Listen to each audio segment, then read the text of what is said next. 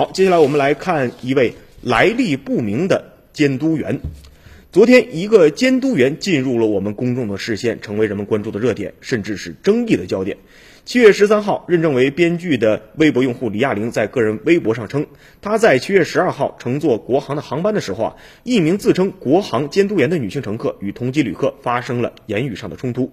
在航班降落之后，这名啊被这名国航监督员举报的几位乘客被带到了机场公安局滞留了七个小时。经查呢，女子牛雨红确确实确实是这个国航的员工，曾经在机场辱骂警察，被行政拘留了十呃五天。据李亚李李亚李亚玲啊在微博中的描述，这名监督员在监督乘客关手机，他自己呢却在手机中找出有关他自己的信息，让乘员看炫耀显摆啊。这次纠纷中。这个乘务员不得不屈就他啊，背后又向乘客道歉。看来这名监督员在国航内部的地位是比较特殊的，令上级挠头不好管理。但是无论如何，不能让其利用自己特殊的地位对乘客耍威风，扰乱这个客机上的秩序，影响我们的飞行安全。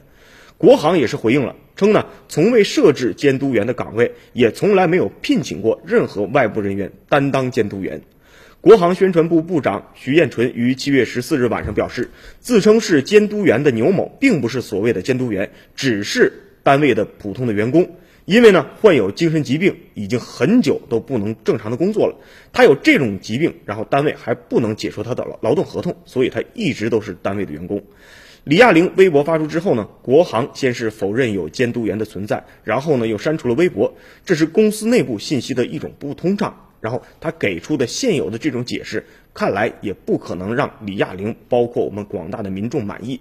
那到底这名员工的身份究竟如何？这件事应该给一个什么样的结论？我们还有待等待。